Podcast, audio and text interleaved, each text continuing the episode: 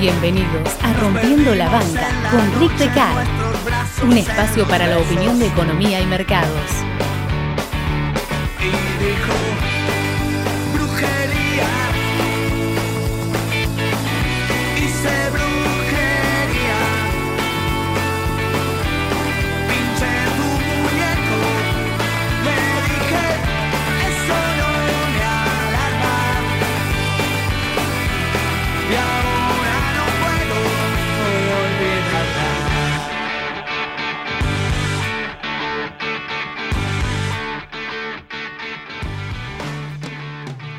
Una de las cosas que, siempre me asombró de la historia del conocimiento, por así llamar, es eh, qué rápido la diferencia sustancial entre conocimiento e ignorancia puede hacer que alguien tienda a pensar que algo es magia.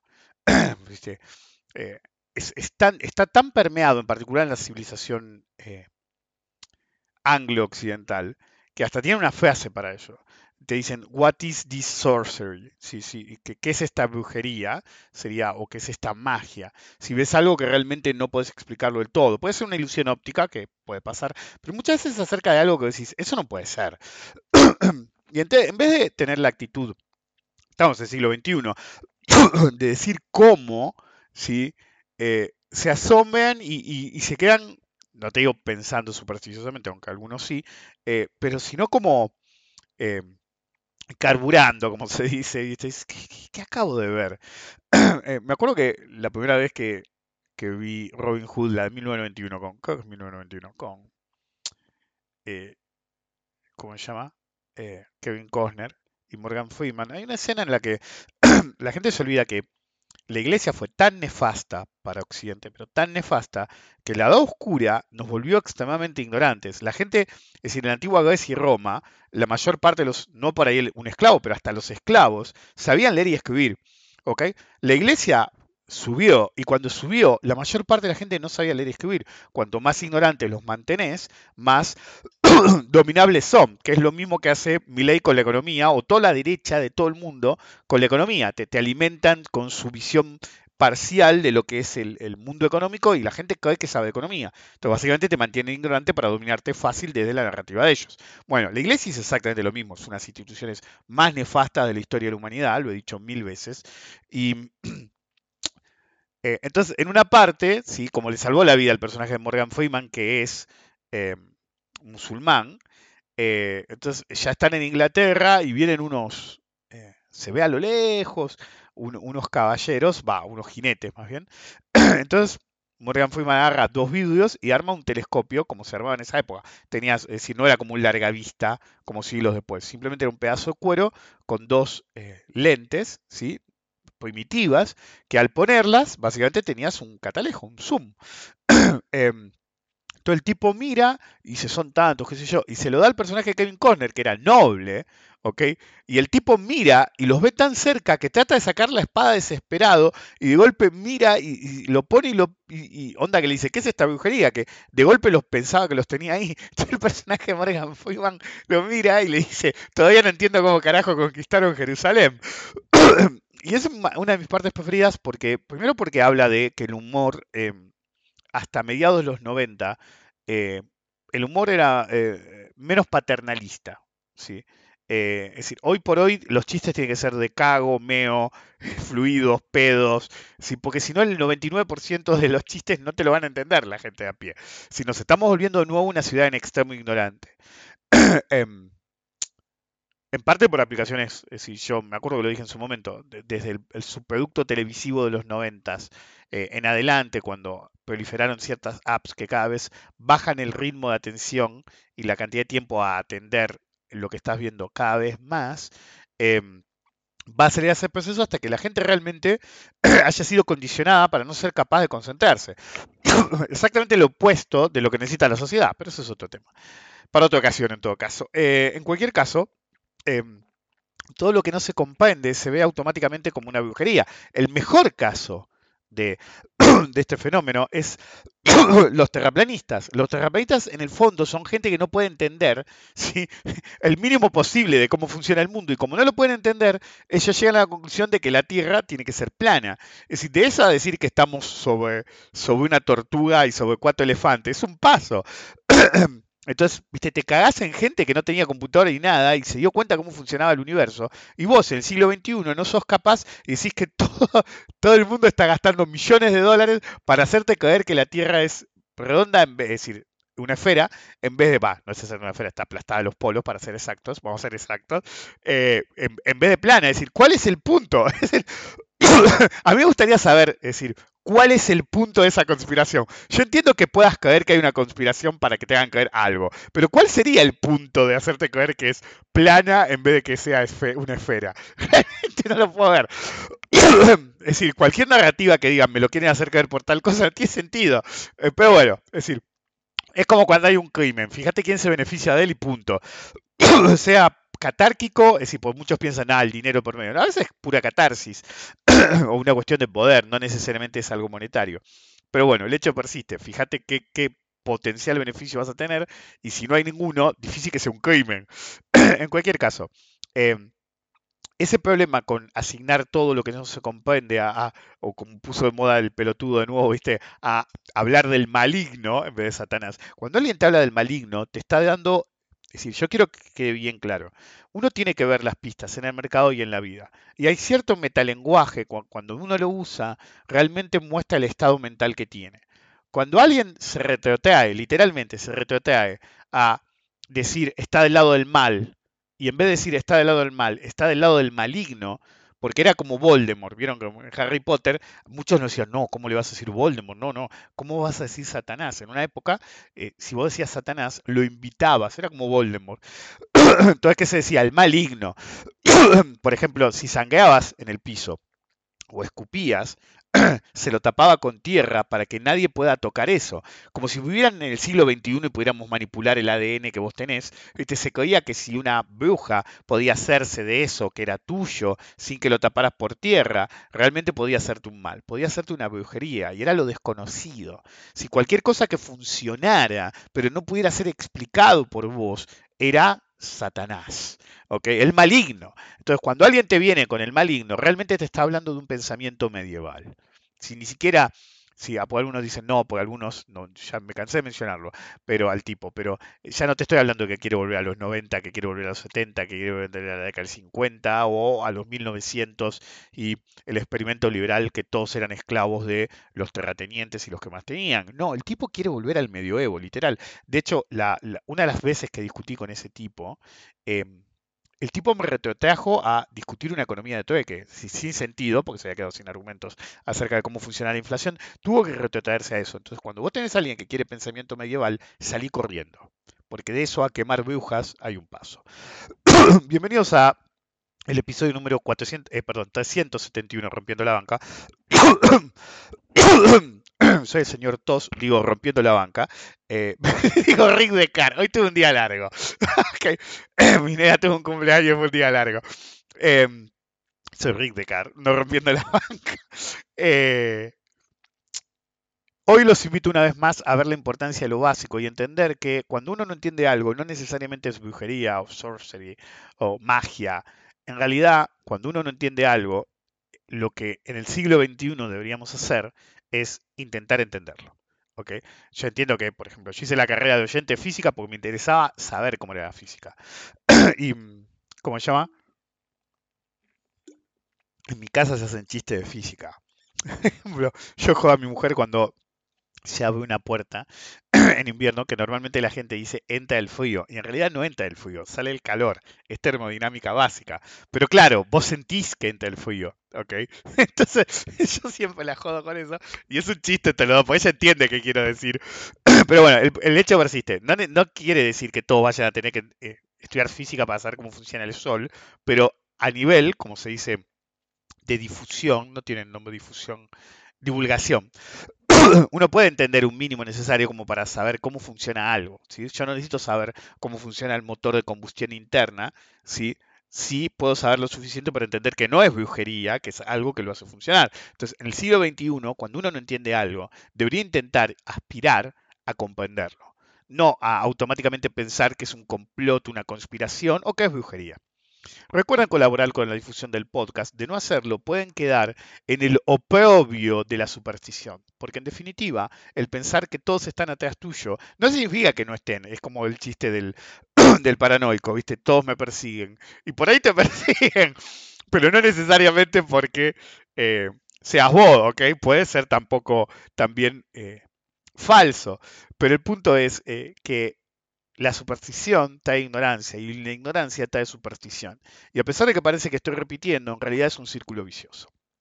En cualquier caso, hace muchos años, cuando vivía en Estados Unidos, eh, alguien me mencionó a un tipo que hasta ese momento no lo había mencionado. O sea, hay gente del mercado que se conoce más que otra. Edson Gould, como suena, Edson Gould, was so fucking good era tan bueno con sus predicciones de mercado que una vez uno de esos viejos bolseros yankees que conocí en, en, su momento me dijo, sos increíblemente preciso en tus predicciones, me dijo el tipo, pero nunca vas a ser tan preciso como Edson Good. Y me contó de Edson Good. Y al final me dijo, then again, he was obviously a time traveler. Es decir, incluso, sí, él era genial, pero decía, pero obviamente, claro, era un viajero en el tiempo, me dijo el tipo. Por eso a veces uso el chiste del viajero en el tiempo. Entonces, como yo conocía a la familia, eh, tuve eh, eh, un momento y le pregunté al hijo y le dijo, che, ¿sabes que tu viejo me, habló de Edson Good? y le dije lo que me había contado y le digo, ¿me lo había dicho en serio? Y él me contestó que sí, que su padre estaba totalmente convencido de que Edson Good no es que fuera bueno, sino que viajaba en el tiempo o había viajado en el tiempo. Pero el hijo me dijo algo más. Me dijo que también mis predicciones, las mías, eran más precisas, más específicas y menos generales, ¿ok? O a prueba de error que las de Good. Good acertaba siempre, pero era muy general, entonces era difícil pifiar. El tipo, no le quito mérito, ¿ok? Pero el tipo te decía, bueno, después, qué sé yo, póngale que eh, que yo en vez de decir que el L30 en 20 era precio, eh, el tipo te hubiera dicho, cuando estaba, ponele 35, 30, un poco más va a bajar, pero eventualmente va a haber un piso en el cual los bonos solamente pueden ir para arriba. Entonces, tanto él como yo decíamos si él hubiera vivido en ese momento, hubiéramos dicho exactamente lo mismo. Pero el de él era generalista, no llamó el piso, simplemente antes de llegar dijo eventualmente va a rebotar y va a subir un montón. Entonces, él iba a tener razón, yo fui más preciso y tuve razón también. Pero él era más fácil que el call que acababa de hacer no fuera un error. Está como, como Batman y su plot protection. ¿sí? Then again, eso sí, él estuvo como 60 años haciendo predicciones. De todos los que han hecho predicciones y operado el mercado, es el track record más largo que se conoce. ¿ok? Yo voy recién por la mitad, pero hey, soy más preciso y hago calls, que es mucho, mucho, mucho eh, más fácil caer en un error y a pesar de eso no me equivoco. No interesa realmente qué herramientas ¿sí? Eh, uno use para ser muy bueno en sus predicciones de mercado. Para nada. Pero lo más obvio, ¿sí? Es que para realmente ser bueno en las predicciones de mercado, hay que usar una mezcla eh, de saber leer un gráfico, eso lo dije mil veces. Por eso todos los que reniegan de los gráficos eventualmente la cagan apocalípticamente. Pueden acertar de vez en cuando, pero cuando la cagan, la van a cagar literalmente en forma apocalíptica. El mejor caso ha sido el Olinarchi o los que tienen 500 millones de call de, ay sí, porque che, tengo poco AL30, decían unos boludos hace un tiempo. Y adivinen qué pasó, el AL30 empezó a bajar, porque llega un momento que son tan pelotudos, pero tan pelotudos y sus predicciones tan bizarras, ¿ok? Que realmente llega un momento que no sirve absolutamente para nada lo que los tipos digan. ¿Ok? Si esto está conectado o no está conectado un carajo. Bueno, ya tomarás o no. Lo voy a tener en la mano un rato por la duda. Em, entonces, realmente no importa eh, qué visión del mercado tengas. La realidad es una.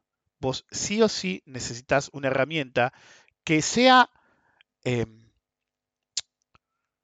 no subjetiva sino objetiva. Analizar un gráfico puede ser subjetivo, obviamente, si uno lo hace subjetivo.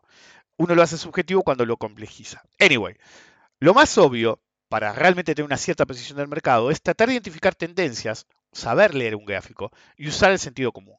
Por más que yo intente, enseñar sentido común es difícil. Yo puedo apelar a que lo use, porque todos saben qué es el sentido común. Y yo puedo dar una mirada de ejemplos en el cual te diga, mira, flaco, no puedes comprar esto porque es caro o peligroso y lo otro es más seguro y está barato. Es decir, te puede salir lo primero, pero lo segundo te va a salir seguro, ¿sí? o las probabilidades están, yo prefiero decir más que seguro, las probabilidades están más a tu favor, ¿ok? Eh, pero por más que en el límite yo intente, sentido común no se puede enseñar. Se puede inducir a aplicarlo si vos ya lo tenés. Pero cómo leer un gráfico sí se puede. y hace un tiempo, ¿sí? que había pensado en este, en este podcast, eh, desde que alguna vez agarré y empecé a plantear, ok, yo entiendo que quieran dominar todo lo que yo domino, entiendo que algunos colores, uh, shiny, mira qué lindo se ve ese gráfico, pero el gráfico no se tiene que ver lindo, el gráfico te tiene que dar una visión de mercado que sea accionable por vos y que te haga ganar guita. Si no está para ser lindo. Hay gráficos mucho más lindos que los míos, ¿eh? Pero la pregunta es, ¿ganás guita con ellos? Hace tiempo empecé a contestar brujería y, le ponía el símbolo de, música. ¿Por qué? Porque a veces las líneas que te hago van y fueran ahí. Uno me puso, creo que se llama Francisco, em, hace un tiempo, fue a finales de agosto que yo había, no sé, que había hablado del tema de BRICS en Argentina y había hablado en un podcast del tema de la retirada de Estados Unidos sin que ellos se quisieran retirar, obviamente, y cómo iban avanzando otras economías. Y uno, eh, este chico me pone, eh, me había puesto algo sobre, que lo había descrito en un podcast unos meses atrás, como y que era como si lo hubiera grabado hoy. A veces me pasa a los que escuchan podcasts viejos, cuando ven el quilombo que es la economía acá, escuchan los podcasts del 2019, cuando empezaron con las LEVAC, eh, de, perdón, del 2017, y me dice, boludo, pero dijiste el futuro, sí, pero nadie escuchó. Es decir, es como el complejo de Cassandra, que también lo he mencionado en algún momento. Eh, hace tanto tiempo el podcast que he mencionado prácticamente todo en un momento u otro. Algunas cosas no. Todavía quedan cosas nobles. Em, pero últimamente decía brujería, porque realmente, ¿cómo hago para que la línea vaya ahí? Yo no hago nada. La línea está ahí porque es una línea bien trazada. Entonces, eh, hace un tiempo había hecho seminarios en el cual uno se llamaba One line to rule them all. Es decir, con una línea, ustedes se fijan en algunos gráficos que hago yo extremadamente operativos, y tiene un par de líneas nada más. Eh, y es decir, lo hacía con el dólar blue en una época también.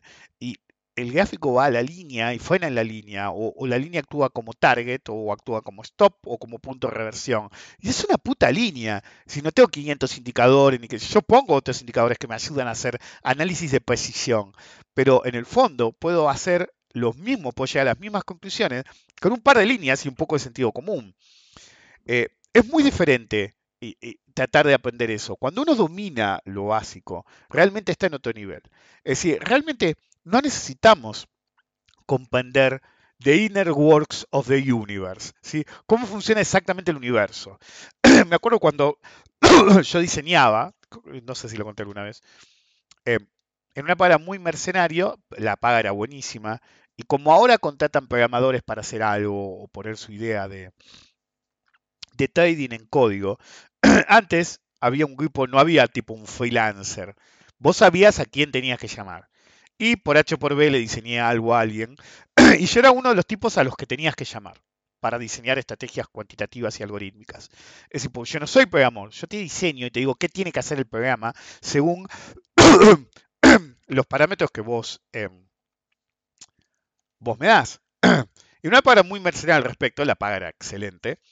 Em, todavía estaba construyendo mi capital operativo, ya tenía un buen número, pero si no me iba a negar a cobrar una buena cifra por diseñar algo a alguien que iba a funcionar, pero que no era algo que me interesaba usar a mí o un activo que me interesaba operar. Entonces, cuando los tipos venían, ¿sí? básicamente te planteaban un escenario. Una estrategia cuantitativa no la puedes hacer con dos líneas. Entonces, hay formas de analizar ¿sí? en las cuales usas muchas herramientas. Pero un operador individual con un par de líneas está hecho. Sí puedes usar otras cosas para generar objetivo tiempo-precio. Así, porque la last time I check, una línea puede intersectar los precios. Es decir, tenga pendiente o no. Ese punto de intersección con un nivel de precios específico de sentido común, como un número, como llamaban en la época de Livermore, par, es decir, 100, 120, 100, 125, 10, 12 y medio, siempre es el número absoluto y, y la psicología los cambia. Por ejemplo, 5 y 6 influye, ¿sí? pero pesa más el 7 y medio después del 5. Hasta el 5 es 1, 2, 3, 4, 5. Después el 5 es 7 y medio. Después del 10, 11 es una cuestión porcentual, obviamente. 12 y medio pesa más, 15 pesa más, después de 20 pesa más 25, después de 100 pesa en teoría más 150 y parcialmente 125. Entonces, el tema de los números absolutos, el estudio de la frecuencia de números absolutos es viejo como el tiempo, es muy artesanal y requiere mucho de experiencia porque no hay nada escrito al respecto. Algunos, a veces mencionamos cosas por el estilo, pero es como una de esas cosas que no, parecen brujería, entonces por ahí uno no las habla. Em, el verdadero problema está en que no podés eliminar lo básico. Bueno, como les decía, alguno viene y te dice, quiero un, quiero terminar la idea, ya que mencioné eso, eh, un, eh, porque ata con lo que vamos a ir. Con. Un tipo una vez, sí, conocido de un conocido, para el que le había hecho trabajo, en un agente de Alemania, quería un algoritmo que operaba futuros y eh, forex, pero operaba futuros de divisas. Entonces, básicamente, era una mezcla de gatillos, es decir, operar el trade vía un setup específico con arbitraje. Hacía las dos cosas simultáneamente. Si entrabas o por arbitraje o por gatillo. Y salías o por arbitraje o por gatillo en múltiples combinaciones. Era gatillo contra gatillo, es decir, señal de compra, señal de venta, señal de venta, señal de compra, obviamente. Eh, arbitraje, señal de compra o venta, eh, señal de compra o venta, arbitraje. Decir, todas las combinaciones posibles. El código era complejo, diseño per se había complejo. Es decir, yo siempre digo, yo no soy programador, sé leer código. Cuando yo era chico, cuando te enseñaban computación, básicamente te enseñaban a programar.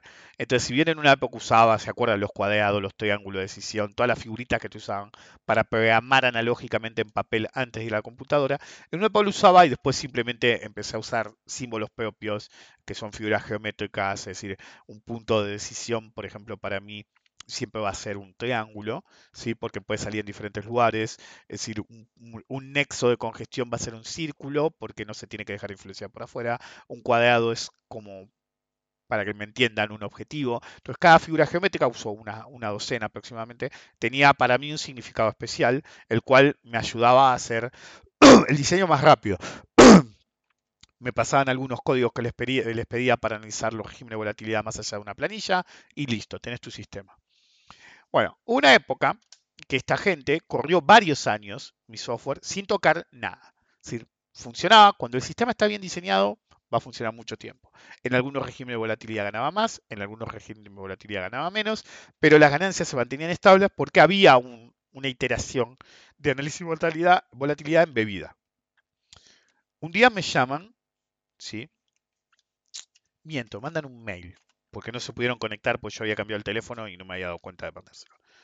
De casualidad chequeo un, mail o me llegó una alerta, vieron, yo tengo mails muy, muy viejos, que tiene gente muy específica de la vieja época que ya no uso, pero lo que hace es forwardearme el mail a otra dirección de correo. y lo leo y viste, le digo, che, es urgente que te comuniques conmigo, pero urgente. Name your price, decía. El dueño de la empresa. Entonces lo llamo a Alemania, le digo, hola, ¿cómo Soy yo, qué sé yo. Y me dice, no sabes lo que nos pasó. De golpe el sistema empezó a perder plata. Y no perdía un poco, perdía mucho. Em, entonces, primero tratamos de, escalar, me dijo el tipo, pero empezó a piramidar el sistema por sí, como si fuera la regla de piramidación. Había una regla de piramidación de posiciones hacia arriba, estilo Livermore. Entonces le digo, ¿y qué hiciste, boludo? Porque, es decir, con derivado va a comer. No, cuando estábamos X abajo, fui a la computadora, a los servidores, agarré, mm, ¿cómo se llama? Le dije al tipo, apaga esto, y el tipo empezó, no, porque si lo apagamos, qué sé yo, bla, bla, bla. ¿Y qué hiciste? Le digo, me dice, pensé un segundo qué hubieras hecho vos. Agarré y tiré de los cables de poder y de los cables de poder del, eh, del backup de energía. Es decir, apagó la computadora a la fuerza. Mientras el, técnico le decía, no, boludo, podés dañar el servidor, qué sé yo. ¿Qué servidor? Pelotudo, le dije al tipo. Y tiró de todos los cables necesarios hasta que se apagó todo. no, estaban trabajando hacía dos días en eso, que era unas cosas principales que hacían en ese activo especial. Entonces me dice, tenés que venir. Dice, ¿voy a tener que ir hasta allá? Sí, tenés que venir, no sabemos qué pasó. Y le, ¿viste? y le digo, ¿alguien tocó el código? Y él me dice, nadie se quiere hacer cargo, pero los únicos que podemos tocar el, código somos, es decir, yo había hecho una salvaguarda en la cual uno tenía, obviamente, si estaba en el diseño, un backdoor en el cual vos escribías ciertos números a mano. Por ejemplo, el principal era el número de volatilidad. ¿Por qué? Porque el programa, sí, me estoy yendo por las ramas, pero bueno, eh, ahora van a entender a qué voy. El programa está diseñado para analizar el régimen de volatilidad por su cuenta. Pero uno podía asumir que estaba esperando algo específico de la volatilidad. Nunca lo habían usado y entonces agarro y le digo al tipo, escúchame, revisen en tal lado. No supieron cómo, entonces terminé yendo. Y entonces le dije, te decía acá, cuando llegamos, yo te decía acá, ¿ves? Y me dice, sí, ¿qué tengo que ver? ¿Qué dice ahí? Y no me acuerdo qué número decía, pero póngale que decía 28. Ok, dice 28, me dice el chabón. Ahí no tiene que decir 28, le digo yo. Ahí tiene que llamar a la fórmula. Alguien editó la volatilidad. Pero en vez de editar la volatilidad, porque se había olvidado o por lo que sea, donde tenía que hacerlo, en la cual si hay un choque, si había un choque entre la volatilidad asumida y la volatilidad que detectaba el script, va, la serie de scripts, el sistema se iba a bloquear y no iba a querer operar. Y te iba a decir volatilidad no compatible. ¿sí? Pero en vez de editar ahí, o porque pasó lo de volatilidad no, no compatible, pues no chequeamos los logs, fue y cambió el número en el código puro. Entonces yo le dije, de los tres que pueden tocar esto, ¿cuántos programan? Dos, me dice. Mi hijo, que es un programador amateur, y el programador. Me doy vuelta y le digo al jefe de programación, ¿vos tocaste esto? Yo ni en pedo toco eso, digo. El hijo del tipo estaba mirando el piso, le digo, vos fuiste hijo de puta. Y lo cambia. El punto es, el viejo, el más viejo, y era más viejo cuando volví a viajar, no sabía todas estas cosas. Entonces, ¿qué hizo? Cuando dejó de funcionar, el programa no podía ver la volatilidad, empezó a piramidar en un escenario que no tenía que piramidar porque estaba perdiendo dinero. Entonces, al cambiar un número, en vez de cambiar el número en otra zona que podía tirar un error y bloquear todo y dejar de operar, el tipo había alterado el código con un solo número, cepillándose toda una zona de código re compleja que hablaba de, de la volatilidad. ¿Cómo sos un buen operador. Una mezcla de interpretar el mercado y el sentido común. El viejo vio que no dejaba de perder el script y yo creo que si no hubiera podido apagar el servidor, hubiera agarrado un hacha. Le pregunté y, probablemente me dijo, hubiera agarrado un hacha y hubiera cagado hachazos el servidor hasta que dejara de operar. Eso se llama aplicación de sentido común. Después ves cómo carajo solucionás. Pero el punto es, ahora esa máquina tiene que dejar de operar. ¿okay? Los tipos lo habían automatizado tanto que incluso si ellos querían cerrar operaciones, el programa seguía operando. Se habían cagado en el kill switch al cambiar un puto número, va, una zona de código con un puto número donde no correspondía. Por eso nunca hay que tocar lo que uno no entiende mucho. ¿ok? Eh, y fíjense que yo, como era el diseñador, cuando me dijeron qué estaba pasando, enseguida me di cuenta cuánto, cuándo tenía que ser el, el problema, dónde tenía que estar el problema. Entonces, el verdadero problema es que mucha gente asume que tiene un conocimiento de mercado complejo. Y está bien, por ahí lo tenés, pero realmente es aplicable. Nunca le va a ganar al sentido común, jamás. Cada vez que ustedes se enfrentan al mercado, al sentido común no le van a ganar nunca. Entonces, si vos tenés, como en el 2019, el mercado al palo y tenés una visión politizada, antes de las pasos del 2019, de cuál va a ser el resultado, el destino es solo uno, te van a coger. ¿Ok? Si el resultado era el que esperaban, iban a perder. Eso lo expliqué, vayan a los podcast viejos y lo van a escuchar en la época. Si el resultado era el que vos esperabas, como estabas en el máximo y todos se compraron, vas a perder.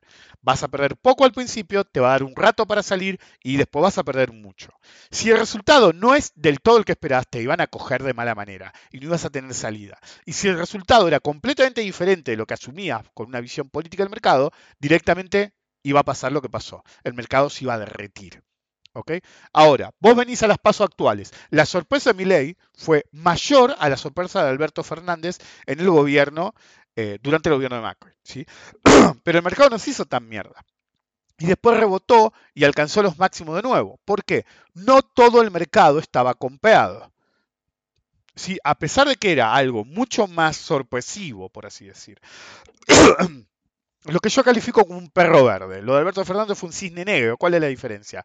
Algún día va a hacer un podcast al respecto. Un cisne negro es algo que era predecible y vos elegiste no escuchar la información cuando hablaban de Brexit y Cisne Negro. Boludo, ¿no viste las encuestas? Cuando hablaste de va a ganar Macri y les va a pasar por arriba. ¿No viste la posibilidad de que ganaran los peronchos después del gobierno de tético que había hecho Macri? Entonces, eso es un cisne negro.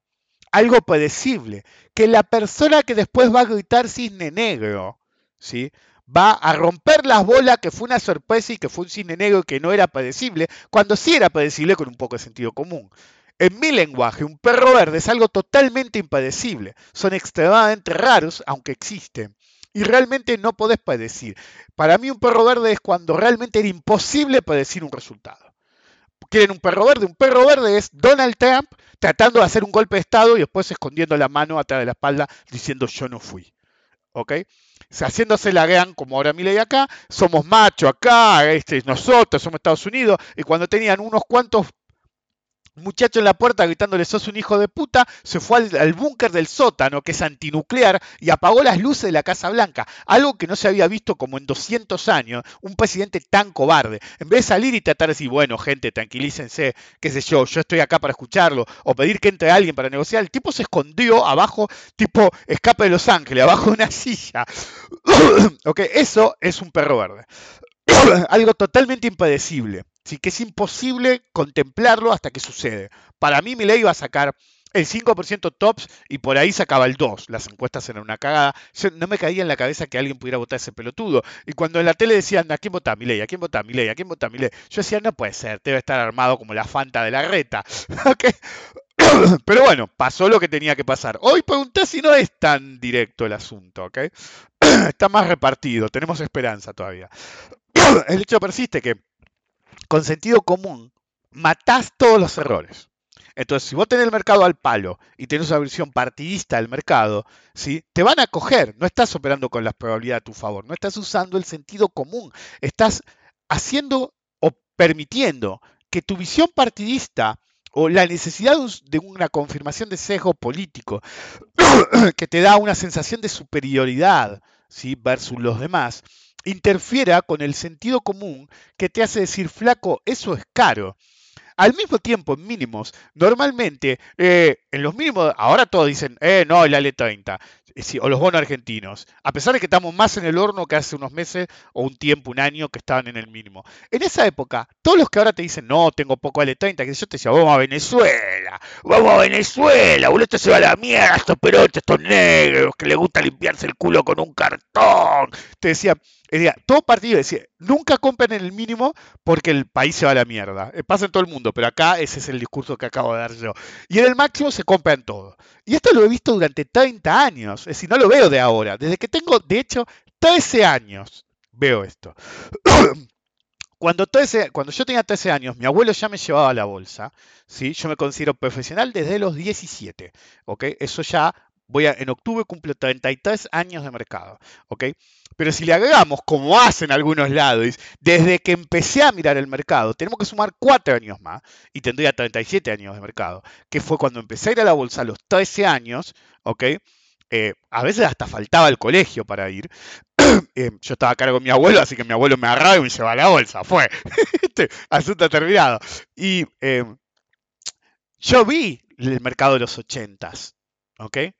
Yo tenía 13 años, en 1986, yo vi la destrucción de pensar partidísticamente o con un sesgo político en los 80 en un mercado totalmente manipulado, en los cuales los que hacían market making mataban a los operadores chicos. Era como una especie de serrucho en el cual te, te ellos compraban el mínimo, te, convenzaban de, te convencían de comprar en, la participación pública y sobre el final de la participación pública, te tapizaban el máximo y cuando ya te habían tapizado lo suficiente vendían para abajo, ¿sí? impunemente, hasta destruirlos y matar por el nivel de apalancamiento a todos los minoristas. Total, ya van a volver o ya van a venir otros. Lo hicieron tantas veces que al final de los 80 habían matado a tanta gente interesada en el mercado que no había inversores. el equivalente de finales de los 80 y principios de los 90 en el mercado, ah, también fue el advenimiento del tema de hacer divisa, la hiperinflación y el, plan Bonex, por ejemplo, empezaron a aparecer esos negocios específicos que básicamente anularon el mercado como mercado y era solamente dos o tres cosas específicas, sin monomercado, lo llamábamos ya em, en esa época, y dada esa situación, habían matado tanto el mercado que el único equivalente que yo conozco de la cantidad de agentes que caído, fallando, cerrando, cagando a todo el mundo, solamente se compara con el mercado, ni siquiera de la década del 30 de Estados Unidos, sino que algo que comenté la otra vez y, que se ve en un libro que se llama Confession of Stock. Que últimamente estoy hablando de ese libro porque normalmente a veces es como que uno saca ejemplos de una cosa, otro de otra. Y, y es el mercado más cruel que se conoce. No cayó tanto el mercado per se, pero realmente fue como una calma, decir, como el ojo del huracán que no terminaba nunca, entonces los cometeros en esa época vivían de pura comisión, no podían subsistir el mercado y empezaron a cerrar todos los agentes de bolsa hasta que hasta los grandes colapsaban y venía otro y se los compraba. Y realmente hoy, que si ustedes van a Estados Unidos no hay tantos agentes de bolsa, o, por lo menos grandes, viene de esa época. Colapsaron un montón de agentes de bolsa en esa época, había infinitamente más agentes de bolsa y la piedra primaria que les cayó todo encima fue esa época, principios de los 70, en las cuales o murieron esa época o se mantuvieron a flote, pero ya tan debilitados que cuando vino el régimen de alta inflación y la supertasa hasta eh, finales de los 70, principios de los 80, terminó de matarlos a todos y generó que haya muy pocos agentes de bolsa en el mercado norteamericano. ¿Y por qué les pasó esto? Porque no tenían sentido común. Entonces, en el mercado se tienen que atar a dos cosas. Interpretar correctamente un gráfico, ¿sí? Es clave, porque todo lo demás tiene muchas suposiciones. Y cuando vos tenés muchas suposiciones, la cagaste. Es decir, recuerden mi axioma fundamental. El analista fundamental dice, la acción debería valer tanto. Los lados siempre tienen esa visión, incluso si no son analistas fundamentales. Se casan con un activo cualquiera y dicen, tiene que ir a tanto. A veces hasta los puteo. El otro día puteé a uno que decía, sí, porque el L30 tiene que ir a tanto. ¿Dice quién? ¿Vos? ¿Quién carajo sos? ¿Ok? Esa es la actitud equivocada, que puede inducir a otros, por eso los puteo de arriba abajo, porque puede inducir a alguien más a tomar una decisión ¿sí? si es medio amateur o se deja convencer fácil. Y le hiciste perder guita a uno que por ahí nunca vas a conocer en tu vida y por ahí no dice, por vergüenza, perdí por tal tipo. ¿ok? Entonces, la visión fundamentalista del mercado es, el que tiene razón soy yo. Y el mercado está equivocado. Entonces tiene que ir a tal precio y eventualmente va a ir pero ni siquiera sabes qué va a pasar antes. Ponele que tengas razón y va a ir ese precio. Y si sigue bajando antes, pues en determinado momento te funden. Hoy en vez de hablar de este podcast, podría ser uno que se llama Satellite, Satellite Blues, la canción. El satélite triste sería. Eh, y obviamente hablo de Satellogic. Es decir, hay gente que piensa que yo perdí guita. ¿ok? Y, y, me vuela la cabeza, porque voy a usarlo en el próximo seminario de administración de cartera que empieza la semana que viene. Estoy 150% arriba. Y lo poco que tengo hoy, comparado con lo mucho que tuve, es cartera gratis de gratis de gratis. Para que se una idea. Y hay gente que prefiere entender la narrativa que yo dije que había que comprar en tal nivel. Y como dije que había que comprar tal nivel, debo estar perdiendo. Puse gráficos en casi. Eh, porque ahora me han pedido gráficos, entonces pongo un poco más porque me lo piden. Eh, puse gráficos casi en las cercanías o en el pivot que operé. Entonces, solamente siguiendo los gráficos que puse en Twitter, se pueden dar cuenta que si yo hubiera operado esos gráficos, realmente tengo que haber hecho una diferencia enorme. Y bueno, no puse exactamente cuándo operé todas las veces, ¿ok? Pero en general sí. Entonces, cualquiera que seguía esos gráficos terminaba ganando guita, no hay escape. De todos modos, el problema de las narrativas es que en el exterior hay una narrativa que por ahí no ganan los peronchos, y si no ganan los peronchos, la, me lo dijeron abiertamente, pues me preguntaron a mí qué pensaba desde afuera y a algunos operadores que quisieron salir de los últimos seis meses, que fue el palazo final a la compañía, eh, y en general al sector, pero en particular a esta compañía, es básicamente porque piensan, bueno, no importa, eso es para otro podcast. Aunque si no estoy haciendo todo es podcast en uno, porque ya hablé de lo del perro verde también. Igual algún día voy a hablar del tema, no importa. El punto es que el, fundamentalista de mercado, ni siquiera el fundamentalista, el fundamentalista de mercado dice, el activo X debería valer tanto. Y el mercado está equivocado, lo aprecia mal. Mispriced, lo dicen en, Estados Unidos. Entonces, como está mal preciado, yo compro, o vendo según corresponda, y eventualmente el mercado tiene que ir al precio que digo yo. ¿Quién verga sos, hermano? El analista técnico mira lo que ve y se pregunta a dónde va. Y con una línea identificas tendencia. El análisis técnico tiene un objetivo fundamental que es detectar las tendencias y su dirección. Y eso lo puedes hacer con una línea. Es muy diferente el que domina todos los aspectos de la técnica como yo y usa herramientas básicas con una precisión extrema, como hago yo, que el que usa lo básico porque no sabe nada más o no conoce nada más. Los resultados no solo pueden variar, como se dice, sino que tendrán consecuencias sexuales. Si vos aplicás lo básico solo por ignorancia, no lo dominás. Si vos demostrás que puedes utilizar solo lo básico desde el conocimiento, tu posición va a ser extrema. ¿Ok? Es así nomás. Satellogic tiene una línea de tendencia bajista desde prácticamente la hipo y el primer rebote, desde la zona de 10. Desde el máximo y 10 y después se ajustó a un pivote en la zona de 5.50 o algo así. Siempre estuvo bajista. Y a pesar de eso, vos comprabas y vendías dentro de la tendencia. Se llama contratendencia. Tenés que usar sentido común y la capacidad. De hecho, Satellogic no lo operé por gatillos. Solo lo paré por administración de cartera, mis métodos de entrada y salida en ciertos niveles por porcentaje, comprar una y si salió vender en tal nivel y recomprar a tal nivel de acuerdo al punto de salida. A veces el sistema es un no sistema, pero al mismo tiempo es un sistema. Yo siempre digo, lo más fácil y lo que todos quieren es tener un gatillo que les diga comprar o vender. Y a veces no es acerca del gatillo, sino del money management. Yo, por eso dije que lo voy a usar. Satellogic, de hecho, no hubo ningún gatillo que me hiciera operar. Hubo un par, ¿sí? pero básicamente operé con un sistema de money management y administración de cartera, no con un gatillo. Me interesa el sector, mi gatillo es ese. Me interesa el sector. Siempre quiero tener un pedazo de ese sector. Pero claro, con la que gané, ¿sí? gané un buen número, ¿sí? los que quieren ver cuando gané van a tener que hacerse mi socio de cartera, porque iba a cambiar los números, dije, fue, uso la planilla mío y chao. Eh, a veces si es una planilla con un número alto, agarro y genero una fórmula que diga dividido un número raro, ok, y, básicamente divide todo por ese número raro y, chao.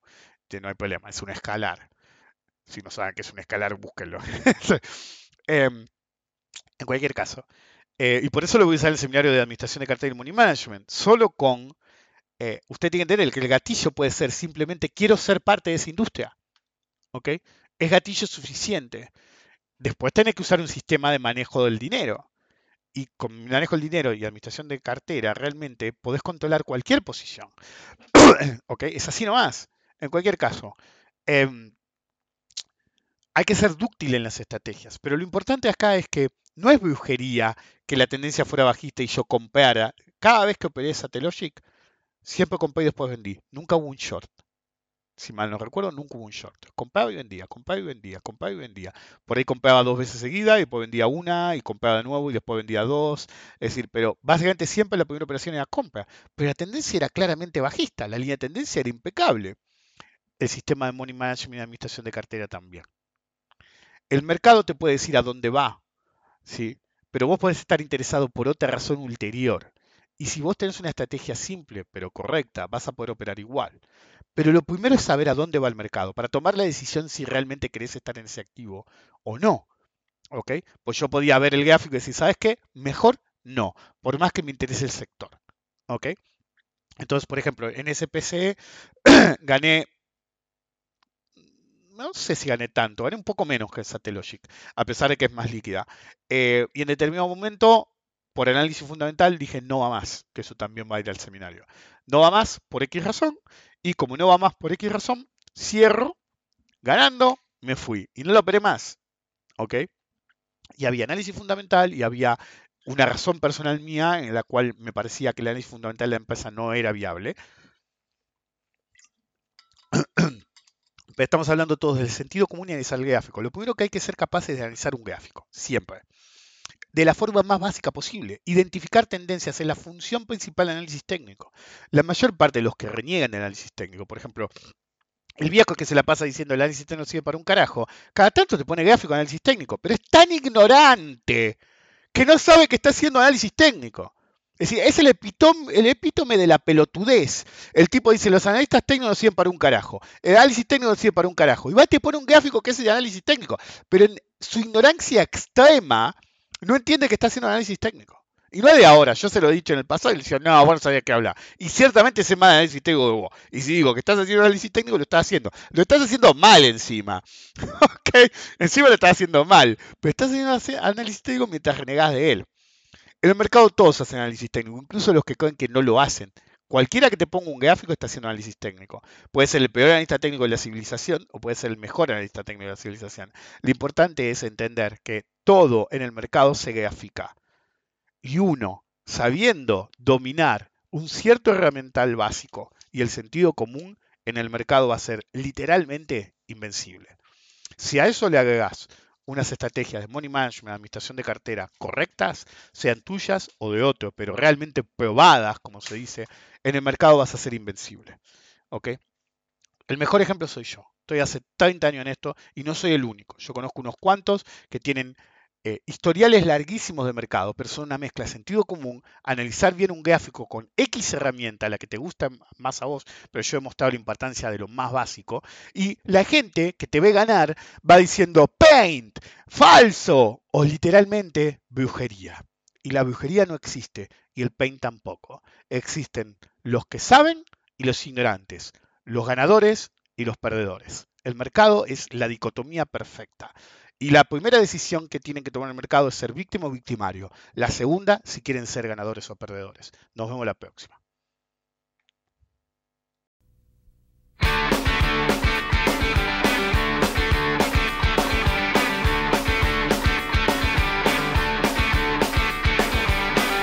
Nadie puede hablar en serio de algo así.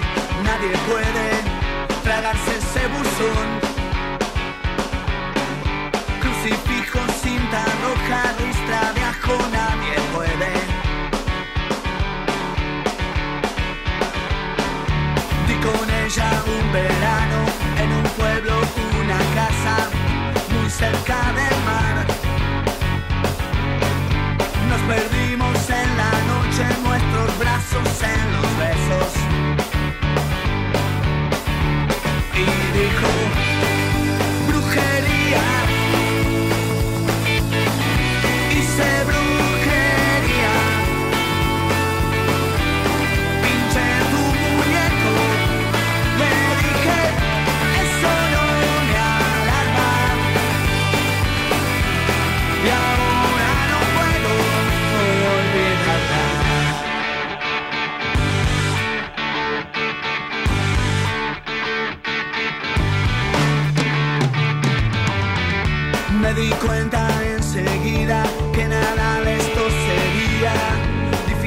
abordar.